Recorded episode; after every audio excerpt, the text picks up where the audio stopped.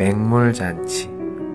옛날 어떤 마을에 가난한 훈장님이 있었다.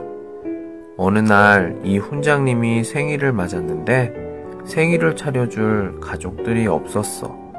그래서 서당 아이들이 훈장님을 위해 술잔치를 마련하기로 했어.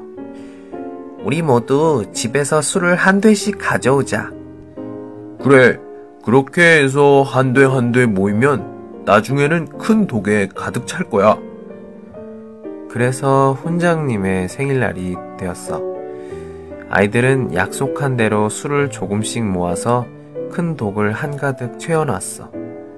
이걸 보고 동네 어른들도 칭찬을 아끼지 않았어. 음, 참 기특하기도 하구나. 하지만 잔치가 시작되고 어른들이 술을 한 잔씩 마신 뒤에 참 이상한 일이 벌어졌어. 어라, 술 맛이 왜 이렇지? 이건 그냥 맹물 맛이잖아. 어른들 말대로 술에서는 술 냄새가 하나도 나지 않았어.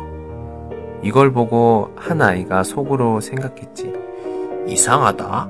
내가 아까 술 대신 맹물을 부었는데 그것 때문에 다른 애들이 가져온 술까지 모두 맹물이 되었나? 그 아이는 다른 아이들이 술을 부을 때 몰래 물을 부었어. 나 하나쯤이야 하는 생각을 했던 아이는 너무나 부끄러워 고개를 들 수가 없었어. 하지만 그렇게 생각한 건 다른 아이들도 마찬가지였어. 동네 사람들이 어찌된 일인지 짐작을 하며 수군거리기 시작했고, 훈장님은 웃으며 아이들이 마련한 잔치를 즐기자 하셨어.